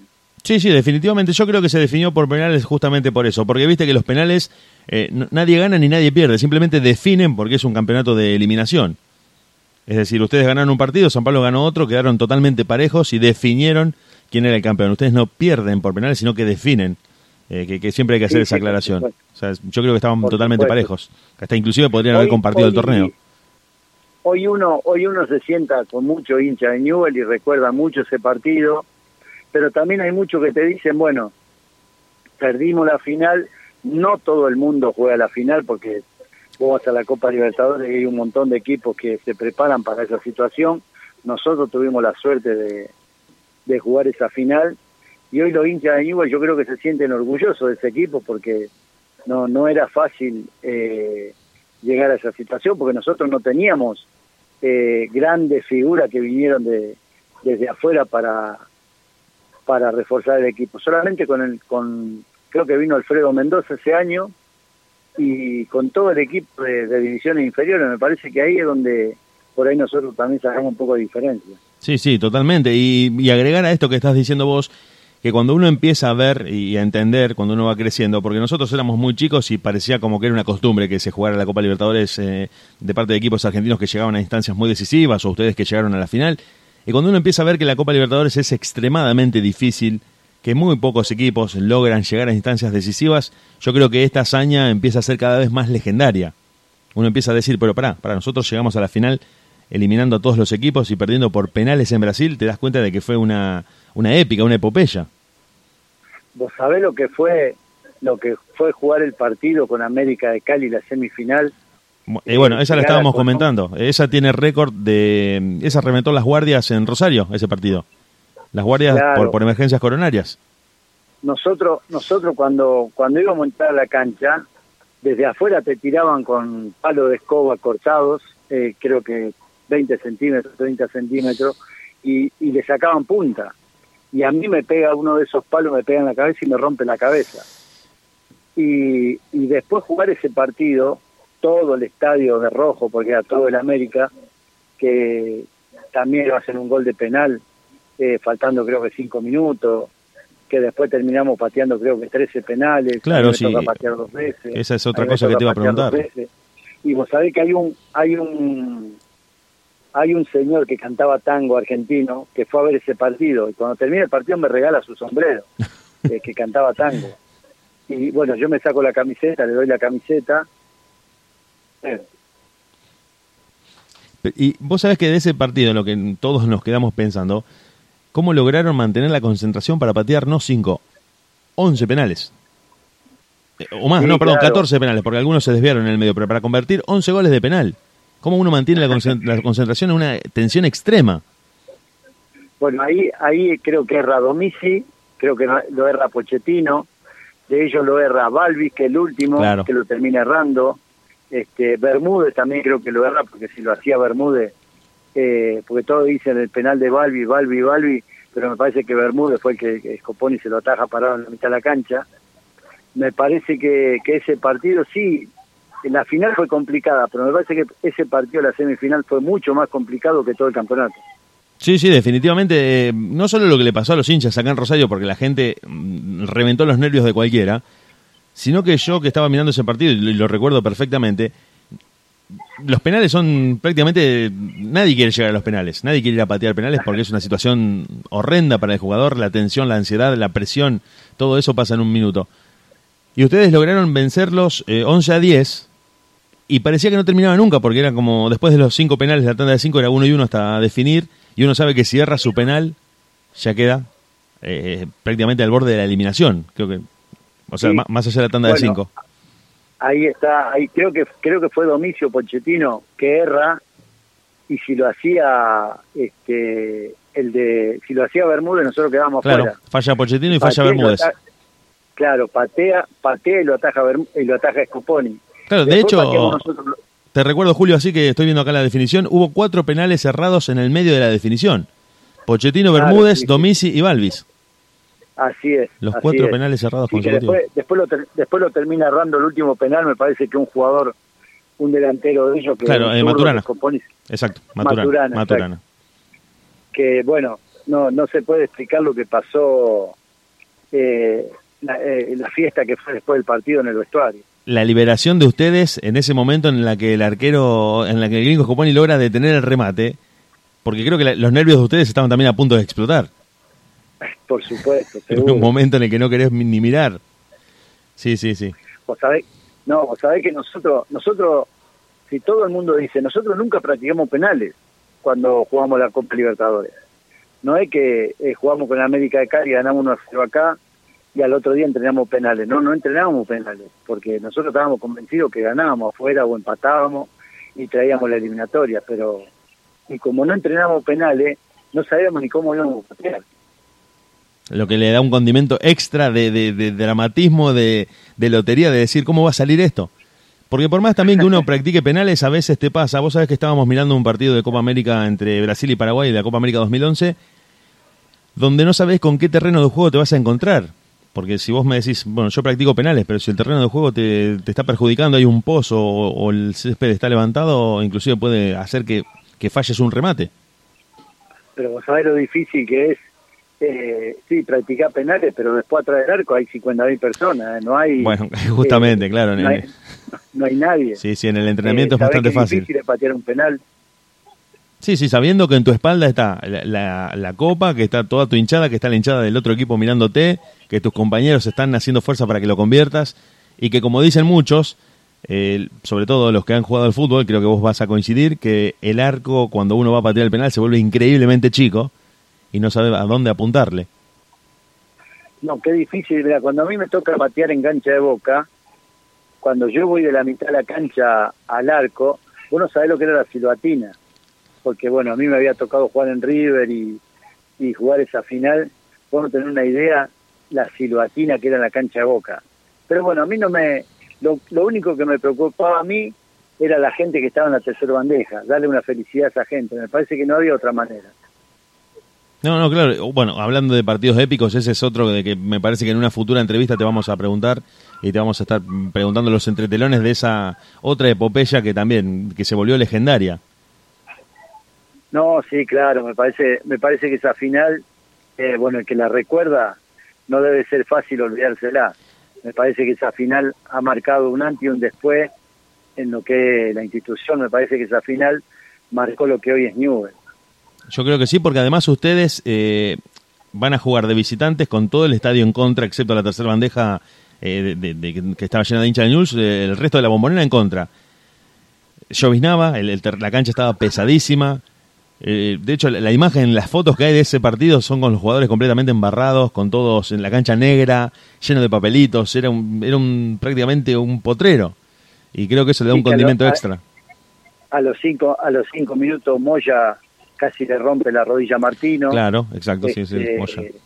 que, que se vaya un jugador como Martino en la cancha para nosotros eh, era terrible porque él conducía mucho al equipo y me parece que esas fueron cosas que, que al equipo lo marcó, que el equipo hizo que, que saque fuerza de- por ahí de donde no tenía, eh, que todo el estadio, porque todo el estadio estaba, salvo la tercera bandeja, todo el estadio a favor de Boca.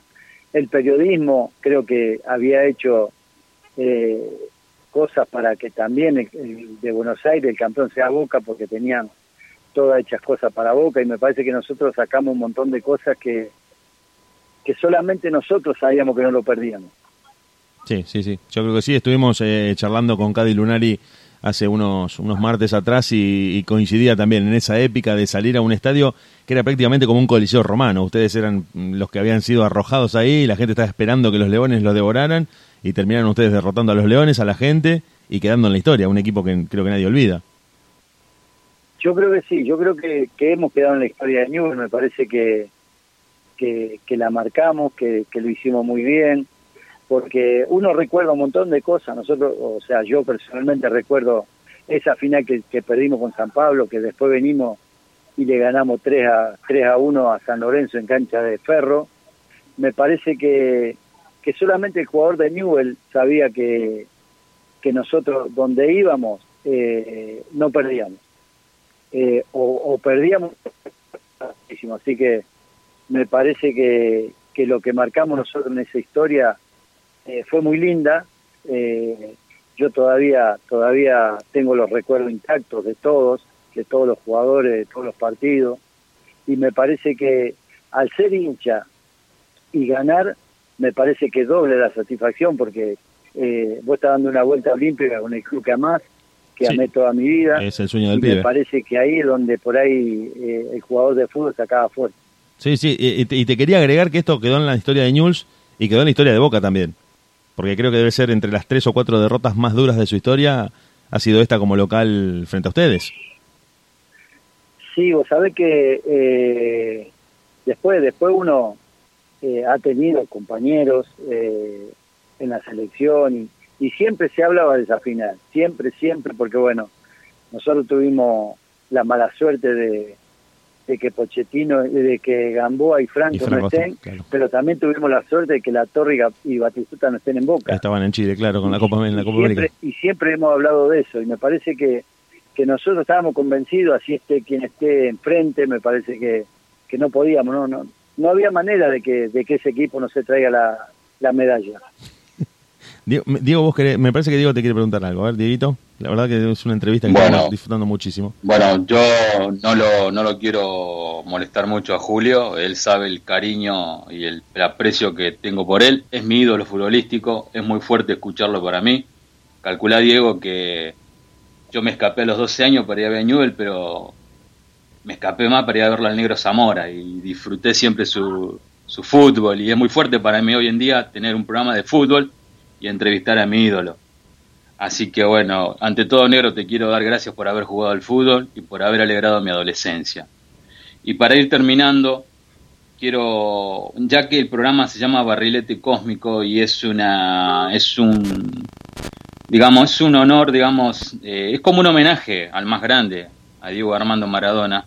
A mí me encantaría que para ir finalizando esta entrevista y para que vos puedas ir a, a cenar, comentes ese, esa historia tan bonita que tenés con, con el Diego y que eh, creo que esa actitud que tuvo él habla de la clase de persona que era el Diego y qué mejor vos que pudiste conocerlo en persona.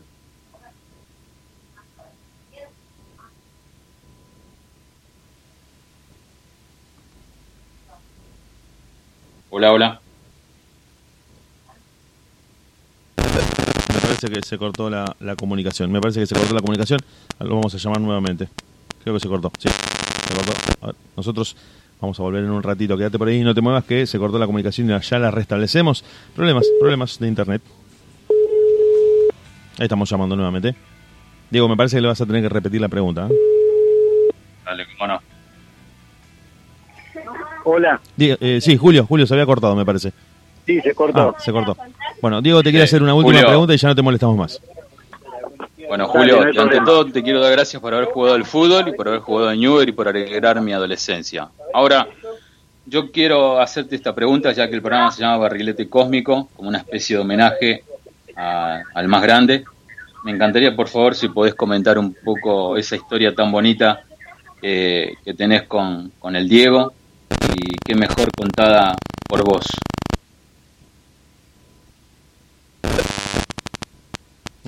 Se volvió a cortar, pero parece como si fuera a propósito. Vamos a, bueno, vamos a restablecer por última vez la comunicación. Dieguito, si te animás a hacerle por tercera vez la pregunta, parece una broma esto. Lo llamamos por última vez Dale, y ya no, no, no, no lo volvemos a molestar porque esto ya se, se desmadró un poco. Pero vamos a ver si. Ahí está. Pregúntale vos, Dieguito. Sé que se, hubo un problema ahí con la comunicación. Hola. Sí, Julio, eh, no sé por qué se cortó, pero bueno, te- la última pregunta. Eh, A ver. Julio, ¿me podés comentar, de- ante todo, Diego Draco?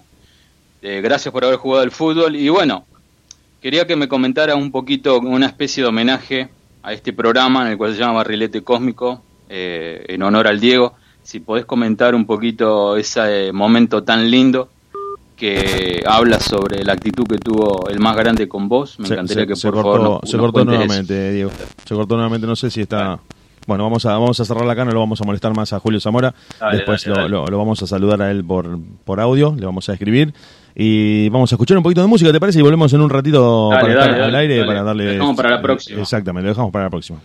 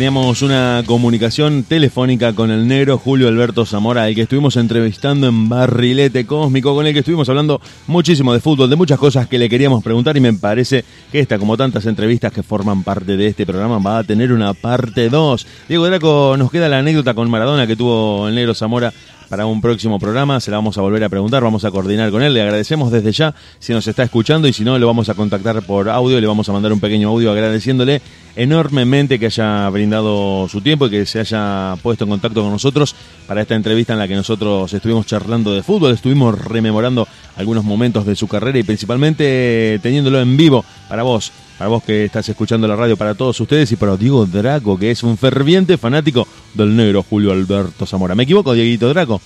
¿O estoy diciendo bien? Es, después de Maradona es mi ídolo máximo.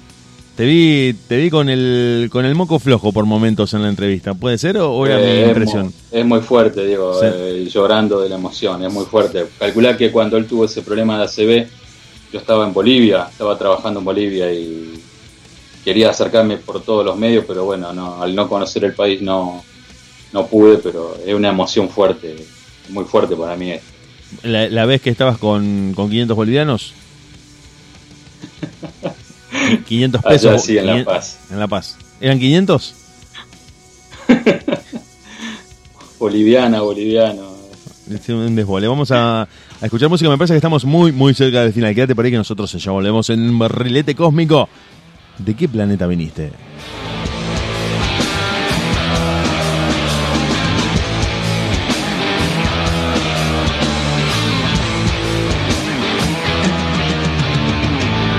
La sangre se inquietaba en mis venas. Repasamos un poco. Estuvimos hablando de la derrota catastrófica, humillante, preocupante que ha alertado al mundo del fútbol del Barcelona en pleno Camp Nou 1 a 4 frente al Paris Saint-Germain con una actuación de Kylian Mbappé absolutamente descollante que ya es titular en todos los portales de internet, que mañana va a estar en todos los diarios y que si mañana escuchás algún programa de fútbol seguramente no vas a escuchar otra cosa que la derrota en la que el equipo de Messi, que iba ganando a partir del minuto 27 con un gol de penal convertido por la pulga, después sufrió el tsunami francés con Mbappé y compañía convirtiéndole goles desde todos lados y eso que no estaban con Neymar y con Ángel Di María. Te contamos lo que estuvo pasando con Newell's, las novedades, el resultado del fin de semana, lo que estuvo pasando con Central, en el mismo sentido, lo que pasó con la primera división de Argentina que volvió, de la que vamos a estar charlando. Nos quedan algunos minutos de programa y con Diego Draco te contamos cómo estuvo, qué dejó y qué se viene en la primera división del fútbol argento.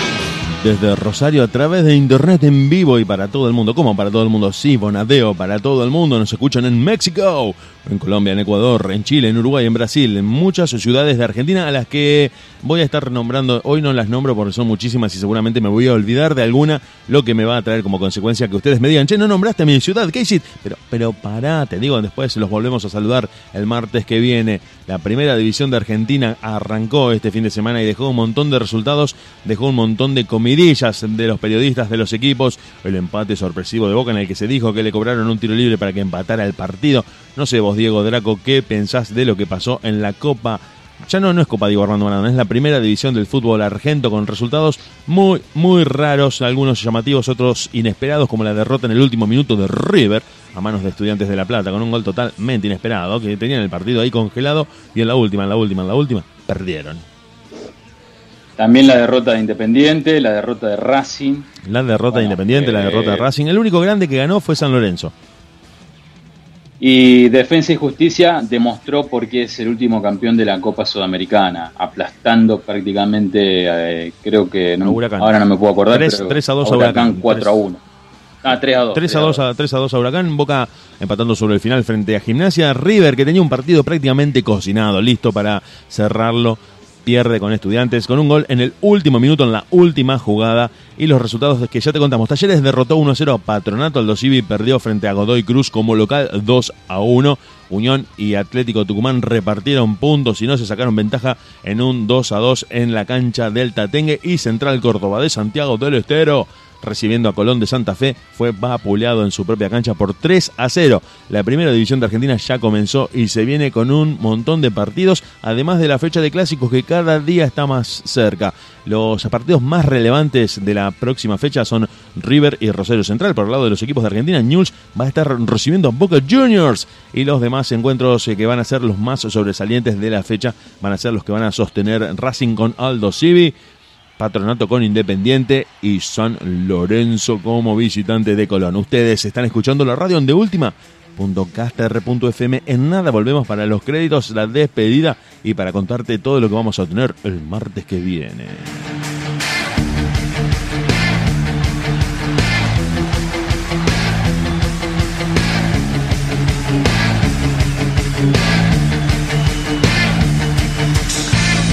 En fin de verano, en plena noche. El hijo tenaz de tu enemigo,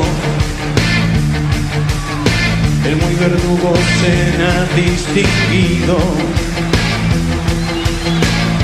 Una noche de cristal que se hace añigo. No lo soñé. Me soy a tu suerte.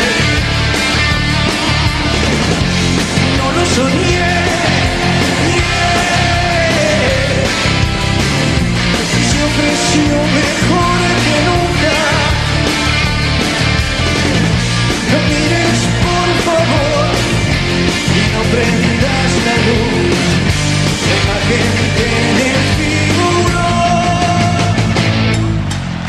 Minuto 88 de partido. Estamos muy cerca del final y seguimos ganando por una escasa diferencia. ¿A quién le damos la pelota cuando no sabemos qué hacer con ella? Al número 10, al que la tiene abajo de la suela, el que sabe perfectamente cómo manejar los destinos de estos 11 jugadores, Diego Draco. Bueno, Dieguito, eh, ante todo, bueno, el negro Julio Zamora te agradece a vos por la entrevista. La pasó muy bien, dijo que en una próxima entrevista tiene muchas cosas más para hablar. Ya Le mandamos sí. saludos a nuestra compañera Laura Trejo y a Viviana Pinto, que nos está escuchando desde Bucaramanga, Colombia, está grabando el programa. El club de Así fans de Diego grande. Draco. Muy bien. Diego Draco y su club de fans en Centroamérica. Muy bien, muy contentos. Así que bueno.